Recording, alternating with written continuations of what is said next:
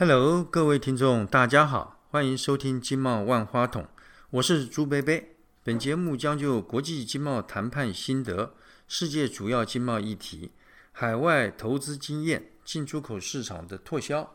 邀约驻外经贸商务官员、海外台商、学者专家一起与我们聊聊。各位听众，大家好啊！人生病要看医生，那么动物生病要看兽医，当然植物生病呢也需要看医师啊。医师治病常常需要开药，那么植物生病呢，当然就要用农药了。大家或许不知道，现在台湾的单位面积啊，农药的使用量是全世界冠军哦。一年我们使用的农药啊，达到一万六百公吨，也就是每一个国人哈，每一年啊消耗了近半公斤的农药。这可不是什么台湾之光啊，对我们的健康、对土地的环境都有很大的伤害。那朱贝贝记得哈。我们政府几年前啊，好像也曾经喊出哈，化学农药十年减半，可见的呢问题很严重。另外呢，由于国际贸易的原因啊，植物病虫害啊，随输入货品啊进口传到我们台湾的风险啊大幅提升。加上呢，我国的地形气候的独特啊，热带、温带的作物哈，那么都可以栽种，也适合各类有害生物生长繁殖。尤其全球暖化、气候变迁啊。病虫危害势必更加的严重。一旦境外高风险植物病虫害入侵以后，恐怕呢会严重冲击我们的农业发展。因此，我们为了保护植物、保护我们国人的健康以及保护环境啊，那么这个也是我们常常说的呃越来越重要的所谓农业三宝。那今天呢，我们要介绍植物医师呢，就扮演一个非常关键的角色。那我很高兴啊，能够邀请我们农委会防疫检疫局植物检疫组的陈子伟组长来和我们分享相关的资讯以及最新的发展近况。组长您好，那么请您跟我们听众问候。朱贝贝以及线上的听众朋友，大家好。是各位听众好，呃，朱贝贝可能和许多听众一样哈，对什么是植物医师哈感到非常的陌生，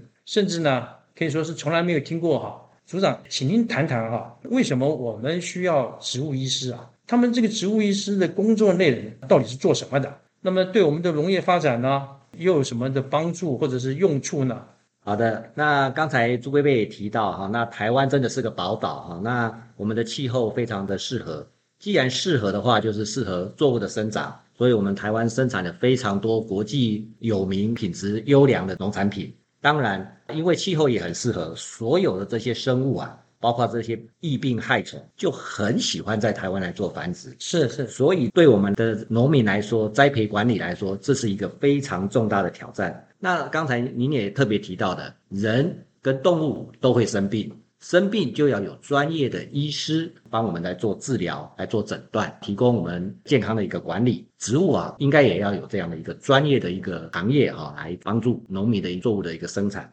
所以啊，我们呃近年来就在推动这样的一个工作，希望啊，让专业的人士啊，能够来进入这样的一个农业生产的环境里面，帮助农民来进行病虫害的诊断以及后面的防治工作。我们植物医师啊，其实他工作范围哈，那刚才也提到了，主要是在田里面哈，帮助农民来做诊断。在这个过程之中，当然他必须要有非常多的一个专业哈，就像我们人的人人医、兽医，他有一些专业的养成，也必须要有很多的一个临床的经验。哦，那当然我们这就不叫临床了哈，我们这个叫做田间的经验，是是来做这样的一个实际上。田里面会发生这些病虫害啦，那甚至一些气候啦，甚至也许有时候并不是因为病虫害造成的一些问题，也许是因为肥料或者是水分管理的问题。这样的话都可以由这些植物医师来做正确的判断，然后来对症下药。当然，这所谓的下药，在我们来讲，不见得完全是要投化学农药剂或者是农药，我们可以采取多种的综合性管理的方式来达到我们防治的一些目的。好，所以我想这个部分是对于我们的环境保护，对于我们人体健康、食品安全的维护，以及对于这个作物的一个生产的一个保护，都是非常重要。刚才您提到的三宝，就是这样所谓的这样的一个三宝。那您讲说是综合性的方式，呃，它的意思是什么？好，谢谢您提到这样问题哦。其实我们讲说综合性的管理哈，我们以人来讲，我们是不是就是在平常的时候就要注意这个预防的措施？好。然后真的不得已的时候啊，会做一些不同的方式的治疗，那包括吃吃药啦，或者是做一些物理治疗等等。植物也是一样哦。植物的话，平常我们为什么栽从栽种之前，我们就要选取这个健康的种苗，甚至那块地啊，我们都要好好的去了解它。包括让它这块地啊，必须有充分的养分。另外呢，也要确保它没有这病虫害，土壤里面会有很多的病虫害，我们要在种植之前把它去除掉。这就是一些预防的工作。再来的话，就是我们要做监测。我们现在正在推的所谓作物整合管理，就是 IPM，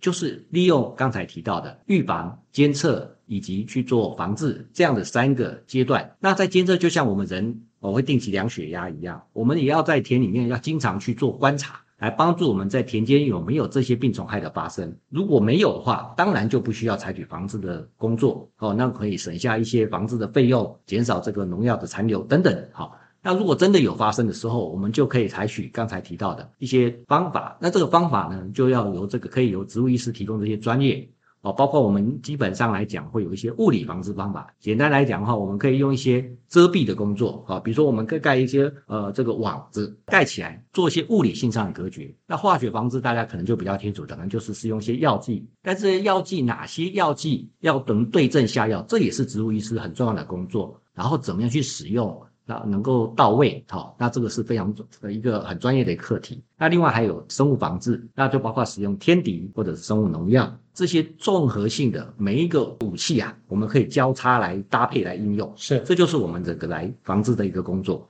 所以，我们对于植物病虫害的防治，并不是说只能用农药嘛？是的，所以用这种综合性的方式的话，换言之，也可以减少我们对农药的使用。没错。好，那植物医师对于这个农民呢，还有这农业有什么样的功用？我这边可以举简单两个例子跟大家来分享一下。我们植物医师哈，那在高雄一位呃医师，他服务在地的服务已经达到五年哈。那平常他都跟农民啊建立非常好的合作关系。主要当地的作物其实非常多元哦，包括这个水稻啦、番茄啦、辣椒啦、胡瓜等等。这些作物啊，大概很多都是连续采收啊，也就是它可以持续的来做采开花以后可以持续来做采收。那这个植物医师啊，他就是跟这些农民建立好感情了哈，也就是像我们的家庭医师一样，陪着这些农民来做成长，来照顾好好他田里面的这些作物，指导农民啊，然后正确的使用这个适合的这个肥料啊、药剂等等。好，那所以啊，得到很多的这个好评啊。那其实今年他国庆啊，他也。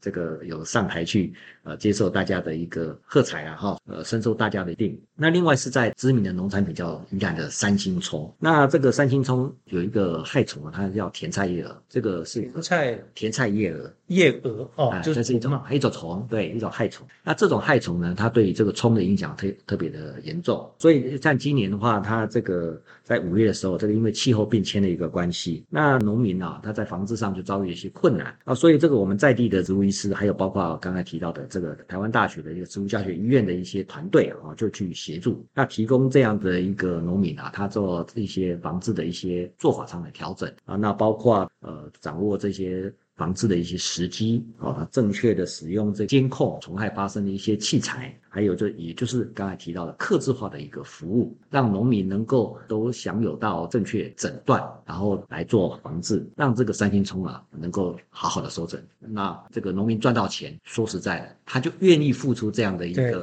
呃成本，呃让植物医师啊给他这样的一个服务。是是，那组长，那个我们晓得，比方说我们人类或者说。我们家里面养的小猫小狗这些动物啊，如果生病了要去看病，那么会去医院。但是这个植物要看病了，那要去哪里啊？那我们台湾有没有植物医院呢？那还有植物医师啊，为植物物啊提供这个医疗的服务，那他们怎么收费啊？这也是很实际的问题啊。其实我们在一百零六年开始，我们就已经补助了。国内的几所大学，包括台湾大学、中兴大学、嘉义大学跟屏东科技大学这四所大学，成立了植物教学医院。那目前全台湾大概有五家，台大的话，它在台北跟云林有两家，哦，所以一共是五家。除了让这相关科系的这些同学啊，提供一个实习的一个场域。哦，就跟我们呃医学系的学生，他他可以到医院去实习这样。我们在这个植物教学医院，它也具有这样实习的一个功能。那有这个学校的这些专业的老师啊，带领同学到这个农村去做一些巡诊的一些服务，除了增加自己的田间经验以外，也让这些农民能够更能够认识我们植物医师啊，能够做怎么样的一个工作，提供怎么样的服务。在收费的方面啊。啊，当然就是每个学校可以按照自己的一个收费标准去做一些收费，当然就包括像一些挂号费啦，哦，还有一些呃，他注意到田里面的一些交通费等等，这个每个学校可能不太一样。这几年来哈，运作上都还蛮正常的。也就是说，我们也希望未来这个工作持续的推动之后，能够让这些植物医师啊，有能够自己能够有独立营运的一个能力。这样的话，可能促进这个行业哈，这个工作的一个健全的一个发展。那我们为了要推广这样的一个植物医师的工作，农委会也从这今年哈，其实从今年开始增聘了四十六位储备植物医师到地方的农会、公所，还有我们试验改良场这些地方来做服务。让农民能够更妥为利用这样的一个资源，未来能够多利用我们这样的一个储被指引，好，然后让他们农作物生长的更更好。所以换言之，我们也希望慢慢的，呃，植物医师呢，他们也可以这个独立开业，形成一个新的专门的职业嘛。那如果是这样子的话，如果呃，我们有听众朋友想成为植物医师，那他需要什么样资格或者经验，或者是说他需要受什么怎么样的训练？那我们考试院有没有举办这种植物医师的这种证照考试啊？是，我们要成为一个植物医师啊，真的是需要专业。刚才我一直强调啊，要必须要具有专业的部分，而且他必须有丰富的一个实务的经验。那这些部分我们其实已经跟这个学校这边哈已经有盘点了。那怎么样成为一个植物医师？他必须有一个核心的一些。专业啊，包括啊植物的一个栽培管理啦，营养的一些管理啊，这些基本的就跟人一样，要有怎么吃才吃得健康，那怎么种才种得健康，那这个也需要植物医师必须要了解。那另外就是在植物的生理部分，还有病虫害的诊断，这当然是非常重要的。那还有这些啊，刚刚讲农药的一些使用，还有它的作用的一个原理啊，那还有刚刚提到的呃病虫害综合管理这个部分，也都是非常重要的职能，涉及的这些领域啊非常广。好，当然是以植物保护为核心，但是相关的一些像园艺啦。农艺啦，哦，甚至农机呀这一方面的一个知识，它都必须具备。土壤啊，这些都需要了解。这些大概都是我们现在会从学校这边哈，那刚刚就提到的，我们这些储备之一，从学校毕业之后，经过一一段时间的训练，那我们就是让它具有这样的一个职能。因为我们现在正在推动呃所谓的植物医疗师法。目前这个法案还没过，那我们是希望透过这个法案未来通过之后，就由考试院办理国家考试，就是像我们现在的这个兽医跟人医一样，通过这个考试之后，他取得这样的一个专业的证照之后，他就可以从事这个相关的一些这个植物医师应该做的一些工作。我们大概是这样的来做规划。是朱冰冰好像听起来就是说，你要成为一个植物医师，好像并不是一件很简单的事情，是的，需要具备的知识跟训练是非常综合性的。除了这个植物的栽培管理、植物的生理、园艺、农艺、土壤啊、病虫害啊，所以这个听起来以后这个考试好像也是不很简单的。因为我们要提供专业的服务，所以这个在事前的一些筛选上真的是非常重要。对，那我们也希望有具有这样专业的人协助农民，然后保障我们的作物的生产跟食品的安全。是是，那照您这么讲，像这个植物医师哈，外国是不是也有这种植物医师的制度？那他们是怎么样运作的？呃，是的，那其实我们在推动植物医师的过程之中，也是参考了其他国家的一些做法哦。不过像我们来讲，我们正是一个法案来做推动的，这个大概我们是第一个。那我这边简单来说明一下，像美国的话，它是像呃加州还有佛罗里达州这两个州，它有推动。类似的制度，哈，就是植物医师的制度。那但是它是由州政府来管理，它不是由联邦来管理。是。那所以像在加州的话，它有这个相关的一些法案，哈，州里面的法案，它会有办理这个叫 Pest Control Advisor，也就是顾问的一个方式。是是。一个专业的人，他通过这样考试之后，那并且有相关的经验以后，他才可以取得这个证照。它才可以提供这些呃农民病虫害的一个服务啊，保植物，也就是植物保护的服务。那日本的话，它是从二零零四年开始推动相关的制度，他们在有技技术试法对，还有这个植物保护技师，他有办这相关的国家考试，考试之后他也可以取得证照。二零一六年开始呢，他们也有成立的植物医科学协会，好、那来办理这个认证了哈、那报考人员他必须先有这个技师的一个执照，我刚才提到的植物保护技师士的这个执照，才可以再取得这样的一个证照。那开这个植物诊疗机构，也就植物医院，然后并且在这个呃农业相关的企业里面，然后执行这样植物保护的工作。他们也成立了相关的协会。那我们基本上我们的法案跟这个做法也都参考这主要两个国家。那另外在国际组织方面，其实它虽然没有这样的一个法规，其实像这个 FAO 国际粮农组织，就是在罗马的那个，对对对，对。在联合国体底下的对这个联合国粮农组织哈，是。那还有国际应用生物科学中心，就 CABI，就是 Center for Agriculture and Bioscience International，都有这些跨国的这些组织啊，都在推动植物医师协助这些农民来做正确诊断的服务，目的就是为了保护作物的生产，一方面也让这农药啊，甚至其他的防治方法能够正确的被使用啊，然后来达到这个植物保护的目的。是是。换言之，组长您刚刚举的这个例子啊，对朱贝贝来说，我觉得很具参考价值，就是日本，因为这个我们的农业发展制度也好，这个形貌也好，跟日本比较相近。日本也是小农制嘛，它的这个国土也比较破碎。日本现在也有这种，刚刚听起来好像它有好几个法专门在处理有关于植物医师的管理这方面嘛。是的，它是用技师的方式来做处理。当然，他们也是朝向呃，希望有有国家认证这样一个证照。那我们也是希望透过这样的方式，哦，让我们的专业能够被各界所信赖。这样通过国家考试的植物医师的话，可以让我们的这专业更被肯定。是是，我们都晓得哈，管人的医师啊，呃，那么有医师法，那兽医呢也有兽医法。那么朱飞听说我们房检局呢，对于推动植物医师法的立法哈，多年来呢不遗余力的，非常积极，做了大量的工作了。那朱飞不晓得哈，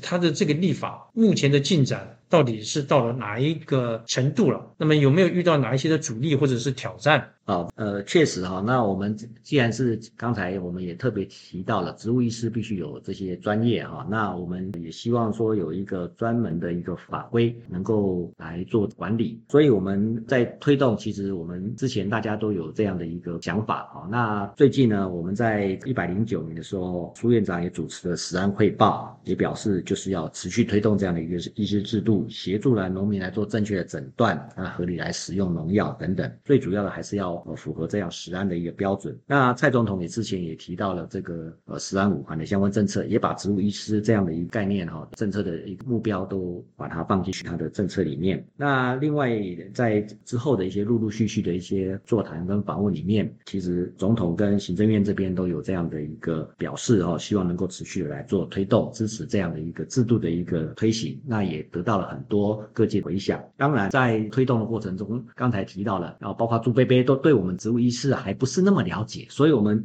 也希望在这个法案推动的过程之中啊，呃，希望凝聚更多的共识。那我们也必须要把我们职医介绍给大家。那我们这办的几个部分，除了法规上面的一个推动以外，那我们希望呃也透过了教育宣导。那刚才提到了，在四所大学我们成立了教学医院，那我们也在利用很多的座谈会，还有跟农民的实际的一些面对面的一些推广之下，我们尽量把我们植物医师的功能、它的一个专业啊介绍给农民。也希望透过呃社会的服务，哦，包括各位可能有在花市建国花市哦，或者是在这些像希望广场哈、那可能看到我们的植医的身影，可能大家没有注意到，但是其实他们默默的都在提供这样服务。那未来我们也是持续来进行这样相关的一些宣导工作，让大家多认识我们，多利用我们。那另外我们在国际上，像去年哈，二零二零年是国际植物健康年，办了很多相关的活动，那希望能够透过这样方式宣导我们植物医师重要性。那我们在今年我办了一个很重要的工作，就是农药购买实名制。这个工作的推动之下，哈，希望农民能够正确的使用农药，还有这个购买的农药确实是合理的被使用。所以是现在要去买农药，必须是实名购买，是的，就是你一定要提供你的身份证字号做登录。我们从七月一号开始推动，到十二月三十一号是辅导期。那明年的话，就是我们确确实实就要落实这样的一个工作。好，所以这边也特别呼吁农民朋友跟这个农药贩卖的业者哈，能够配合遵守这个相关的规定。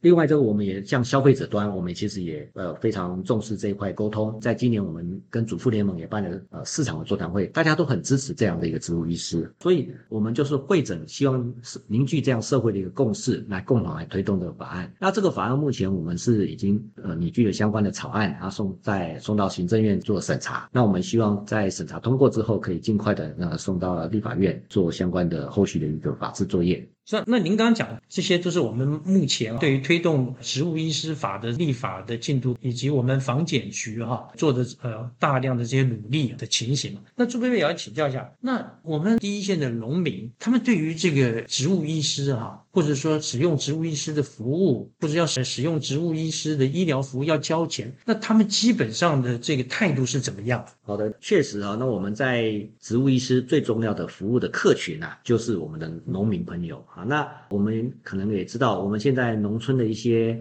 老人家啊，这些所谓的资深的这些农民，他可能在长期以来都仰赖自己的栽培管理的一个经验，经验对，他有长期的这样的经验，会质疑说，哎，我为什么需要这个一位植物医师来教我，或者是指导我做这样的一个病虫害防治的工作？哇，那当然，呃，这些问题啊，跟我们人一样嘛。我们如果说遇到一些身体上一些不舒服的时候，可能会啊左邻右舍啦，或亲戚朋友会告诉你怎么。怎么来做这个偏方哦？偏方哈，但是这个常常会延误病情。植物也是一样，如果说一位农民他可能来说哦，我可能发生这样的一个。呃，上面长个斑点啊，或是呃发生什么样的一个问题，那他请教了隔壁的农友，或者靠他自己的经验，常常没有办法对症下药。所以这个部分，我们就是经常就跟农民讲，这个可能不见得是病害造成，也许是害虫咬的。这时候如果你喷了这个杀菌剂去杀这个病害和去除这个病害，但是你根本没有办法去这个防治这个害虫的个真正的这个造成主要的原因，那当然你就重复的浪费这个药。对于这个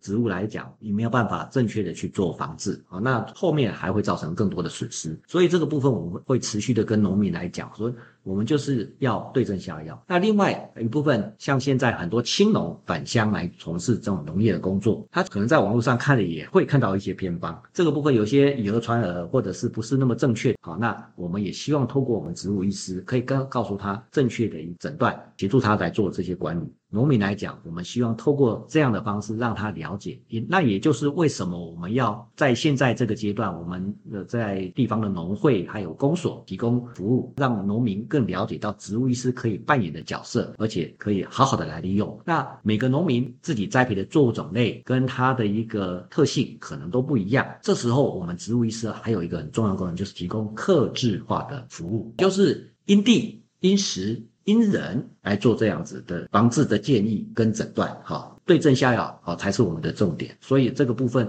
我们希望能够有这样的一个方式啊，提供农民更好的一个服务。是是是，了解了解。各位听众啊，那今天我们非常感谢哈陈组长啊，在百忙之中为我们详细的介绍植物医师这一个非常新、非常高度技术性的、非常重要的一个专业一个 profession。那么就像人类的用药啊，需要医师跟药剂师的专业。那么各种农药施用呢，呃，以及这个植物健康的管理啊，同样需要专业的把关。那么近年来呢，呃，国人食安意识啊提高。各种农产品安全问题呢受到高度的重视，呃，再加上呃我国的农产品市场的开放，进口的农产品的种类以及它的来源国哈日趋多元了。那么换言之呢，有害的生物呢随着进口货品啊传入我国的风险呢也大幅提升。那么植物的保护的问题呢也日趋的复杂。朱贝贝呢在此啊要呼吁啊，我们立法院或其他相关的机关呢要尽快通过哈相关的法律，让我们台湾啊。